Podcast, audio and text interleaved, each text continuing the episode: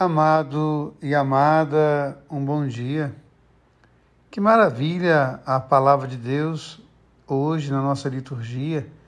Quando lendo a carta aos Hebreus, a gente vai ver que o autor da carta aos Hebreus, que é provavelmente um sacerdote, que fala para os sacerdotes, mostrando que Jesus é aquele que vem, é aquele que se faz sacrifício, é aquele que se oferece no altar. Jesus é altar, sacerdote e cordeiro.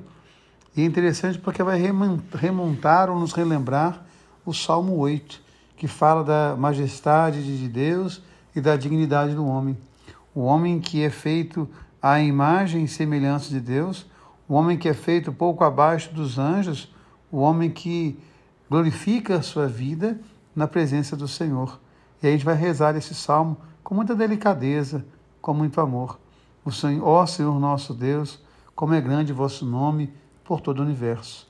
Então é bonita essa expressão, Deus que nos coroa de glória, de esplendor, de majestade, Deus que nos faz para refletir o seu amor, para partilhar conosco o seu amor. Nós somos a explosão do amor de Deus. E quando nós olhamos para o Evangelho, é muito curioso esse Evangelho, porque Jesus entra no sábado, que é o dia do Senhor, numa sinagoga que é a casa do Senhor. E ali, num dia de sábado, e ali numa sinagoga, no dia do Senhor, na casa do Senhor, há um homem possuído pelo demônio. É muito interessante a gente pensar que em muitas igrejas nós vamos encontrar a presença do demônio.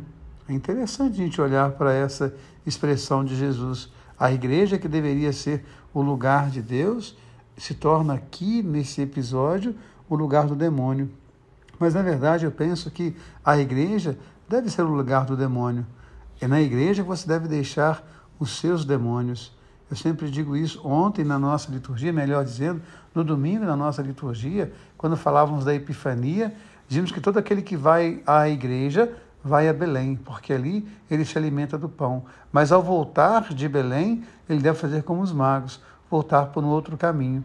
Aí é importante a gente perguntar Quantas vezes você conseguiu deixar na igreja os seus demônios?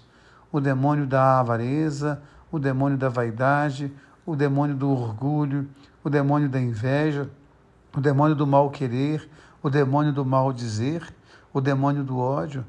Quantas vezes você conseguiu fazer isso? Quando você vai à igreja, consegue deixar lá os seus demônios, você volta por um outro caminho. Que nós possamos sempre fazer o outro caminho na presença e na graça de Deus, o Deus que ama você, o Deus que ama em você. Amém.